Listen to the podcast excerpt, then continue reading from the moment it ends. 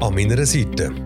Das ist der Gesundheitspodcast von der FMH, der Verbindung der Schweizer Ärztinnen und Ärzte. In diesem Podcast diskutieren wir aus verschiedenen Perspektiven über das Kranksein und das Gesundwerden.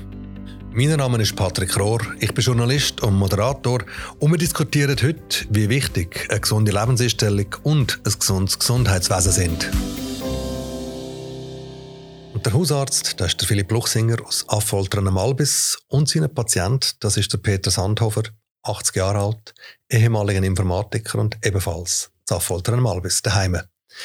Herr Sandhofer, Sie haben seit etwa 20 Jahren recht ein paar gesundheitliche Herausforderungen in Ihrem Leben und trotzdem, wenn ich Sie da sehe, sitzen, muss ich sagen, Sie wirken purli munter auf mich und ich vermute, das hat auch mit der wichtigen Funktion, die ein Hausarzt in Ihrem Leben hat, zu tun. Aber blenden wir doch vielleicht mal zurück und schauen, was für Herausforderungen Sie haben. Seit einigen Jahren wissen Sie, dass Sie Asthmatiker sind. Und Sie wissen auch seit einigen Jahren, das ist beim Vorgänger für den Hausarzt noch festgestellt worden, dass Sie eine Form von einer Leukämie haben. Wie stark belastet Sie die beiden Sachen in Ihrem Leben? Ja, also beide eigentlich nicht stark. Außer wenn ich verkältet bin, dann habe ich mit meinem Asthma natürlich riesige Probleme, weil das haut mir sofort, haut mir das auf Bronchien und Husten und Zeug und Sachen. Aber das mit dem Blut, das spüre ich gar nicht und das stört mich eigentlich auch nicht. Aber Sie müssen regelmäßige Kontrollen. Ja, das ist richtig, aber da habe ich das volle Vertrauen. Und ich weiß ganz genau, wenn sich da etwas würde entwickeln würde, was nicht gut wäre, dass der Herr Durchsinger mich sofort würde entsprechend zu einem Spezialist weiter äh, vermitteln. Aber sonst ist kein Problem. Das heißt, Sie haben eigentlich ein recht beschwerdefrei Leben, obwohl Sie zwei ja, ziemlich mühsame Sachen haben. Herr Luchsinger, warum ist das möglich? Das ist möglich, weil äh, gewisse Sachen halt wirklich nur intermittierend vorkommen, also zwischen ihnen ein Problem darstellen. Und eigentlich jemand, der auch so positiv im Leben ist, wie der Herr Sandhofer, natürlich ähm, nicht beeinträchtigen in dem Maß, wo es andere Leute könnte beeinträchtigen, die sehr viel mehr Angst haben. Äh, das Grundvertrauen, das der Herr Sandhofer hat, ähm, zum einen in sich selber, zum anderen ähm, auch in, in die Art und Weise, wie wir miteinander zusammenarbeiten, das hilft ihm natürlich mit, dass er ähm, auch kann das ein bisschen auf die Seite legen und dann kommt, wenn er etwas spürt oder wenn er etwas hat. Und der Rest sein Leben kann geniessen. Das klingt eigentlich sehr schön, muss ich sagen, Herr Sandhofer. Woher kommt die Einstellung? Haben Sie sich die müssen antrainieren oder ist das schon immer Ihre Einstellung dass Sie sich nicht so schnell erschüttern von so etwas? Eigentlich schon immer so. Gewesen. Ich schaue alles sehr positiv an. Äh, es gibt eigentlich nichts, was mich da wahnsinnig bedrückt oder deprimiert. Das heißt nicht, dass ich nicht einmal verrückt werden kann, aber äh, grundsätzlich bin ich eigentlich positiv. Das heißt also, die Psyche von einem Menschen hat einen grossen Einfluss auch, Herr Luchsinger, auf wie er sich fühlt und wie er halt eben mit so Diagnosen umgeht. Ganz klar, ja, ganz klar. Also Psyche äh, im Moment, das ist das eine, aber auch, auch eine Grundhaltung, die man hat. Ähm, es geht vor allem auch um, um die Geschichte vom einzelnen Menschen, auch woher, dass er das, woher das er kommt, ähm, was für ein Krankheitsverständnis das er hat, was für ein Verständnis das er für sein Leben hat, äh, wie er umgeht mit seinem Leben. Ähm, das sind alles Faktoren, die wo, wo, wo eine Rolle spielen. Im Fachbegriff sagen wir dem Resilienz. Das haben wir jetzt ja gemerkt, auch in den letzten Zeiten, ähm, dass das eine sehr grosse Rolle spielt, auch wie man dann umgeht, auch mit Herausforderungen, gerade bei der Covid-Situation. Und dort haben es die, die eine höhere Resilienz haben, haben es natürlich sehr viel einfacher als die Leute, die Angst haben, äh, bei jedem, jeder Veränderung, die sie feststellen, Angst haben, das könnte etwas gefährlich sein und das könnte etwas sein, wo, wo mein Leben gefährdet oder, oder mein, mein Grundverständnis in Frage stellt. Was denken Sie, Herr Sandhofer, was für einen Einfluss hat die Tatsache, dass Sie regelmäßig auch zum Herrn Luchsinger vorbeigehen um eben das Blutbild zu checken, um das zu überprüfen, mit ihm dann auch im Gespräch zu sein und zu wissen, wie es ihnen ganz grundsätzlich geht? Ich muss sagen, eigentlich, äh, es ist sehr positiv. Wobei ich also nicht jedes Mal zittere, wenn ich muss zu dem untersuchen und denke, es kommt etwas Furchtbares raus, sondern es ist eine Regelmäßigkeit. Aber ich schätze sehr, dass man dann auch ein paar private Worte miteinander reden und auch für das ein oder andere kleiner Boboli, wo man hat, kann besprechen das ist eigentlich das, was mir gut tut. Und das ist auch der Vorteil, wenn man einen Hausarzt hat, den man regelmäßig eben sieht. Ja, richtig. Und vor allem einen Hausarzt, der einem kennt in der ganzen Breite und der einem auch kennt über Krankheiten aus, also auch privat. Und das scheint mir wichtig. Wenn ich zum Spezialist gehe, dann schaut er genau seinen Perimeter an, den er hat. Oder? Und was links und rechts ist, ist dann nicht so maßgebend. Und die Entwicklung, die dann war, ist dann vielleicht auch nicht so maßgebend bei ihm. Oder er kann es vielleicht gar nicht so beurteilen. Oder will es vielleicht auch nicht beurteilen, weil es nicht sein Fachgebiet ist. Und das habe ich beim Hausarzt natürlich ganz anders. Mhm. Sie haben gesagt, ähm, ich habe nicht jedes Mal Angst, dass man etwas Schlimmes würde entdecken und trotzdem hat man dank diesen regelmäßigen Kontrollen auch bei einer Kontrolle etwa vor zehn Jahren eine Veränderung bei der Prostata festgestellt. Gehabt. Was hat das bei Ihnen ausgelöst? Ja, eigentlich äh, habe keine Freude gehabt. Oder? Das hat es ausgelöst. Aber äh, nachdem dass ich in meinem ganzen Bekannten- und Freundenkreis eigentlich nicht der Einzige bin und das ja offensichtlich ein Mann erkrankt ist, habe ich das zuerst gar nicht so wahnsinnig tragisch genommen. Hat der Grund gehabt, um es tragisch zu nehmen, Herr Luchsinger? Nein, gar nicht. Ähm, es sind glücklicherweise ja ein Stadium gewesen, wo man, wo man gesagt hat, ja, das ist äh, etwas, wo, wo eigentlich kein Problem macht und wo man sehr gut kann warten damit und wo man sehr gut kann überwachen und kontrollieren und das ist auch das, was wir dann gemacht haben. Und im Laufe dieser Kontrolle hat man dann aber herausgefunden, dass sich der Zustand von der Prostata verschlechtert hat. Ähm, wann ist für Sie ein Alarm da gewesen, ein Alarmzeichen da gewesen? Das Alarmzeichen war, wo auf einmal andere Symptome auftreten sind und wir in der, in der Kontrolle, die wir vorher gemacht haben, dann auch andere Werte hatten. Der Vorteil von der, von der Hausarztpraxis in der Schweiz ist ja auch, dass wir ein eigenes Labor haben, dass wir äh, Blut nehmen, dass wir äh, gewisse Sachen dann schon auch mit einschicken, aber zum Teil eben auch selber können bestimmen, gerade beispielsweise Blut, Blutbild können selber bestimmen. Und das hilft uns natürlich mit, dass wir im 1 zu 1 Gespräch. Also der Patient kommt, wir nehmen das Blut und wir können ihm in der gleichen Sitzung können wir das miteinander diskutieren, wie das aussieht. Und das ist ein großer Vorteil auch ähm, für den Patienten, dass er sich einmal muss konzentrieren auf die Situation und nicht x-mal muss nachher noch vorbeikommen. Oder noch in ein anderes Labor. Im Ausland ist es ja so, dass die Hausärzte kein Blut nehmen, sondern dann müssen sie in ein Labor, dann müssen sie in die Stadt gehen, noch jemand hin, müssen da irgendein, noch jemand, äh, zum oder zu einem Spezialist oder ins Spital gehen für solche Sachen. Und das ist schon der Vorteil. Wir können das alles in-house machen, können ja, eine Qualität bieten von der Betreuung, die andernorts nicht möglich ist. Bis zu einem gewissen Punkt natürlich, weil irgendwann kommt der Moment, wo Sie müssen sagen, jetzt, Herr Sandhofer, müssen Sie zu einer Spezialistin oder zu einem Spezialist. Und der Punkt ist auch gekommen. Genau.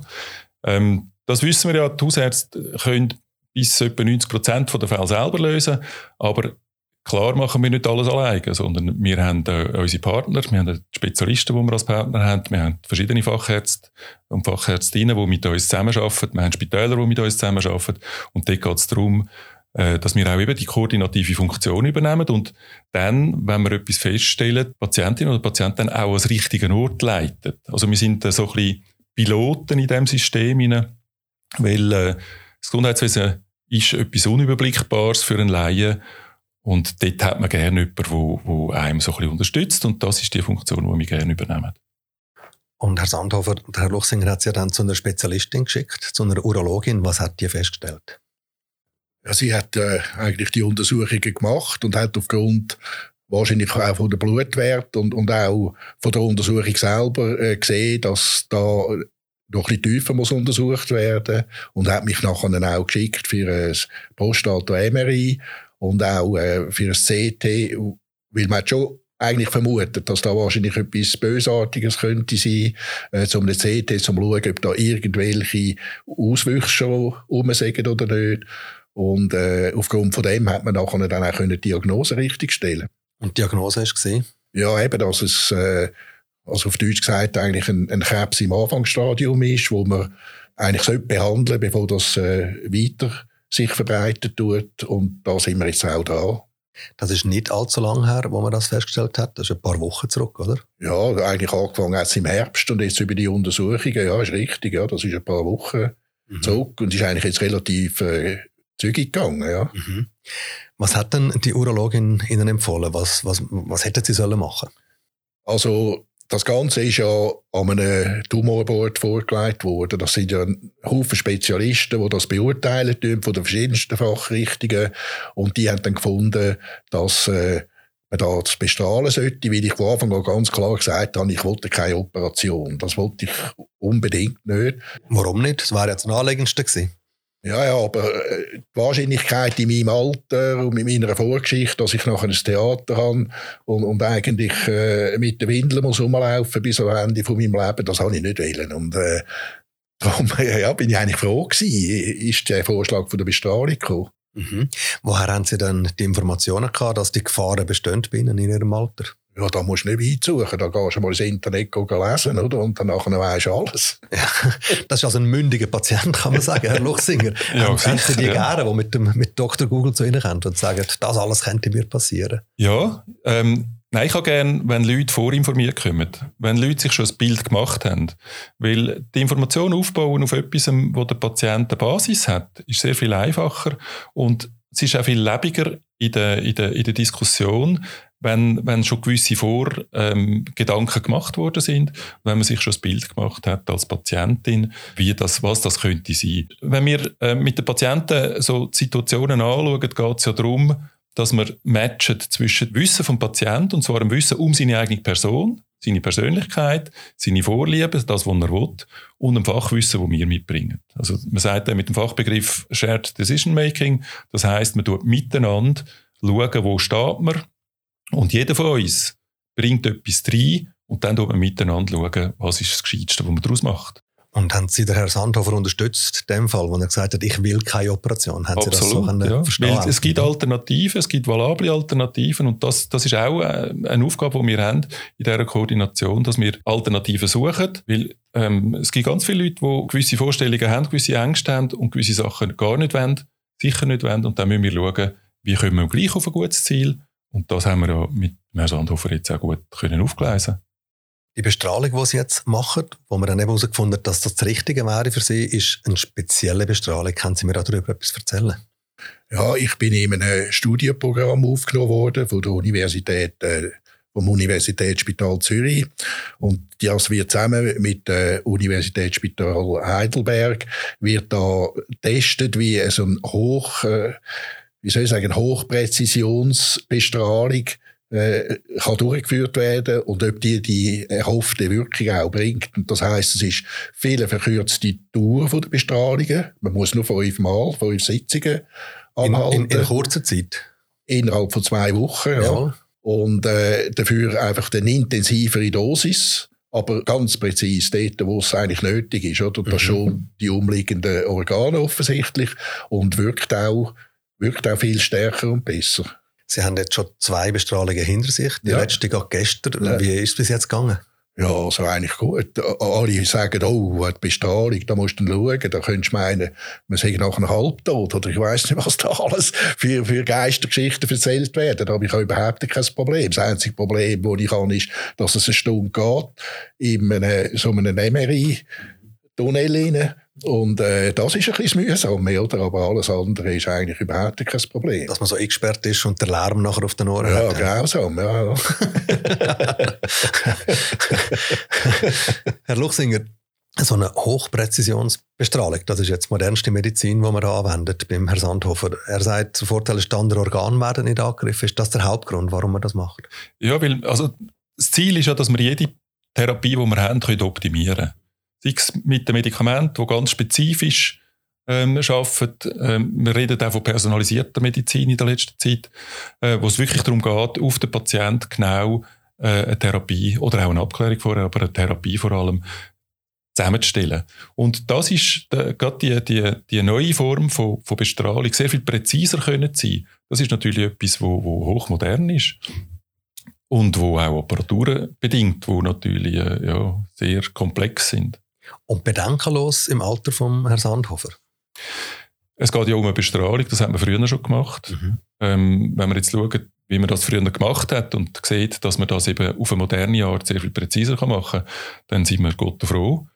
Weil, äh, ich meine, die ersten Bestrahlungen, ich meine, ich habe Patienten gehabt vor 30 Jahren, die bestrahlt worden sind, äh, wo heftige Schäden hinterhergekommen sind nachher äh, Patientinnen beispielsweise mit, mit Brustkrebs, die nachher schwerste Herzprobleme haben. Oder ich habe letzte Patientin, ich habe eine junge Patientin, die ein, äh, einen Lymphdrüsenkrebs hat, der bestrahlt wurde vor 15 Jahren und man das Jahr auf einmal gemerkt hat, dass die Herzklappen auseinandergehen. Ähm, also das führt zu Schäden Und das ist etwas, was wir ja wollen. Wir merken ja, dass Krebspatientinnen sehr viel länger überleben jetzt. Mhm. Und der Challenge, den wir haben jetzt, ist zu schauen, dass die auch gesund überleben. Und dass das lange Leben, das sie nachher haben, in einer guten Lebensqualität stattfindet. Und für das braucht es ganz spezielle und gute neue Therapien. Wie groß ist die Chance beim Herrn Sandhofer, dass er auch ein gutes Leben hat und noch ein paar Jahre? Sehr hoch, sehr hoch. Dank dieser Therapie. Dank dieser Therapie, ja. ja. Und wie funktionieren Sie jetzt zusammen mit, mit der Urologin, zusammen mit den Leuten, die jetzt die Bestrahlung machen? Ähm, indem dass wir im Austausch sind, dass wir einander berichten, dass wir zum Teil auch äh, Abklärungen machen, dass wir Zwischenabklärungen machen oder Zwischenuntersuchungen machen. Beim Herrn Sandhofer ist das jetzt nicht nötig gewesen, aber in anderen Fällen beispielsweise. Und da ist es jetzt vor allem darum gegangen, ähm, die Abklärungen an den richtigen Ort zu schicken und nachher zu schauen, dass Therapie am richtigen Ort stattfindet. Das heißt, Sie sind weiterhin im permanenten Austausch miteinander. Sie mit dem Herrn Luchsinger, Herr Sandhofer, müssen jetzt noch dreimal in die Bestrahlung gehen. Und nachher, was passiert mit Ihnen? Nachher bin ich fünf Jahre weiter in diesem Programm. Also innerhalb der nächsten fünf Jahre, zuerst glaube ich alle Vierteljahr, nachher wieder alle halb Jahr wird das kontrolliert, also Nachkontrolle. Das finde ich eben auch noch positiv an dieser ganzen Geschichte. Und äh, ja, eigentlich passiert nichts, was nicht vorne passiert ist. Eigentlich ich hoffe, es ist abgeschlossen. Sie schauen zuversichtlich in die ja, Zukunft. sehr zuversichtlich ja. drin, ja. Mhm. Jetzt, wenn ich Ihnen beide so zuhöre, es, es tönt ja nach einer wirklich sehr idealen Geschichte. Aber in Tat und Wahrheit, Herr Luchsinger, und Sie sind ja Standesvertreter.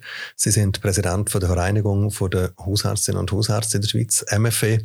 Ähm, unser Gesundheitssystem ist ja ziemlich am Anschlag. Also, wenn ich zu einem Hausarzt will, das, was ich als Kind erlebt dass man einfach in die Praxis hineinlaufen und das Bobo zeigen und dann macht der Doktor etwas, man geht wieder heim, das ist ja heute nicht mehr realistisch. Man läutet da, muss einen Termin machen, das ist häufig gar nicht so einfach.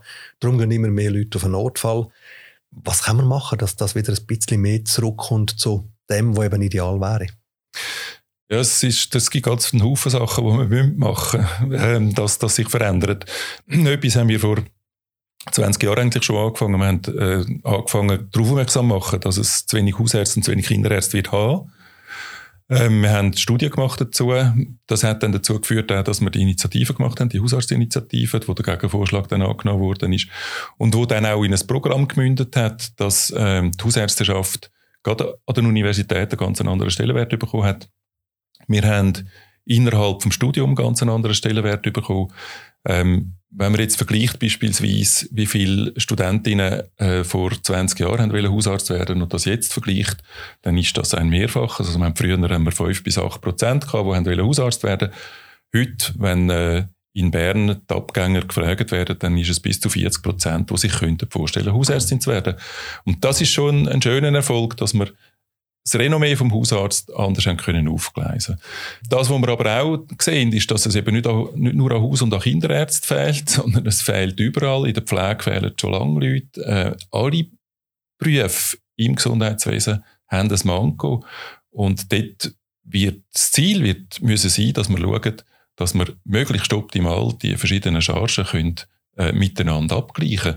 Also das heisst, das, was wir jetzt fördern, in der Hauptsache, das ist Zusammenarbeit die ideale Zusammenarbeit zwischen diesen verschiedenen Berufen, auch zwischen den Spitälern und denen, die draußen sind, zwischen den Spezialisten und den Hausärzten und auch eben zwischen den anderen Gesundheitsberufen wie Physiotherapeuten, Pflege, Ergotherapeuten, dass wir dort wirklich schauen können, dass jeder das Richtige macht, dass der Richtige das Richtige macht und dass wir nicht alles doppelt machen, weil wir haben die Ressourcen gar nicht für das. Trotz allen Mängeln im Gesundheitswesen, trotz allen Herausforderungen, Herr Luchsinger, kann man aber sagen, als Patientinnen und Patienten, wir sind trotzdem weiterhin gut betreut. Ja, wir sind weiterhin sehr gut betreut in der Schweiz. Aber wir müssen weiterhin schauen, dass die Versorgung sichergestellt ist. Und dort haben wir schon noch ein Problem. Und ich sehe schon äh, nicht so rosig für die nächsten drei, vier Jahre, äh, dass wir in unserem Gesundheitswesen die Leistungen, die wir gerne wettet, erbringen auch in der Qualität, die wir es wettet, dass wir das wirklich aufrechterhalten können. Dort habe ich ein bisschen meine Sorgen, dass das nicht gelingt sind wir froh, dass beim Herrn Sandhofer im Moment ganz offensichtlich aber noch gelingt und gut gelingt. Herr Sandhofer, ich wünsche Ihnen von Herzen, dass Sie die Bestrahlungsrunde noch gut abschliessen können und dass Sie nachher noch ganz Haufen schöne Jahre vor sich haben. Danke vielmals. Danke Ihnen vielmals, dass Sie da sind. Auch Ihnen, Herr Lochsinger. Merci für das Gespräch. Danke auch vielmals. Und falls Sie, liebe Zuhörerinnen, liebe Zuhörer, jetzt sagen, Ich würde meine Geschichte auch gerne mal erzählen. Oder Sie eine Anregung oder ein Feedback haben, dann melden Sie uns das. Am besten geht das über die Webseite www.anmeinerseite.ch. Und wer weiß, vielleicht erzählen Sie ja schon bald Ihre Geschichte da bei uns. So wird nächste Mal die Adelheid Reber, die mit 85 plötzlich komplett gelähmt war und dank der Altersmedizin ein neues Leben geschenkt bekommen hat.